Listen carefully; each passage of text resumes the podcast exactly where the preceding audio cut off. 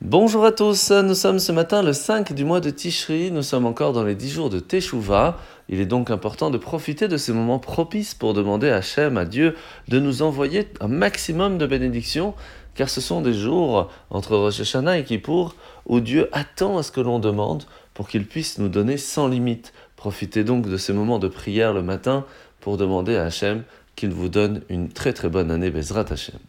Alors nous sommes aujourd'hui dans le Tania, dans le chapitre 20, où Azaken nous a expliqué hier qu'il y avait une différence dans le niveau de création entre quelque chose qui a été créé à partir de rien, à partir du néant, et lorsque l'on prend quelque chose et on le transforme. Et c'est là la différence lorsque par exemple quelqu'un qui va prendre euh, un morceau de bois et va en faire une table, tout le monde va pouvoir comprendre et voir directement que il y a un créateur et une création. Pourtant, lorsque l'on voit le monde autour de nous, il est illogique de penser que le monde aurait pu se créer par lui-même, tout seul, avec tous ses détails, avec toute cette richesse. Et pourtant, c'est ce que certaines personnes pensent. Comment cela est-il possible? Tout simplement parce que le fait de ne pas comprendre notre Créateur, le fait que le niveau de différence est tellement élevé qu'on pourrait penser que le monde s'est fait par lui-même. D'où l'importance d'étudier pour comprendre en fin de compte que Dieu se trouve pas seulement en étant le créateur, mais que la création fait partie de Dieu. La mitzvah de ce matin, c'est la mitzvah positive numéro 212. C'est la mitzvah que nous avons d'amener des enfants dans le monde.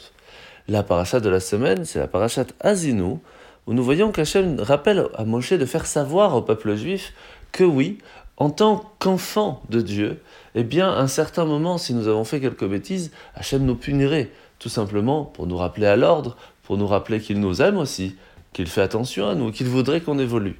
Mais que, quoi qu'il se passe, nous serons toujours ses enfants et qu'il nous accepterait quoi qu'il aille.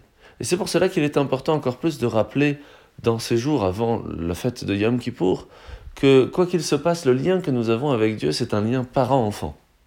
D'où l'importance de le rappeler aussi à Dieu le jour de Yom Kippour en faisant la prière de Avinu Malkenu, où nous rappelons Hachem qui ne doit pas être là en tant que juge, mais en tant que père.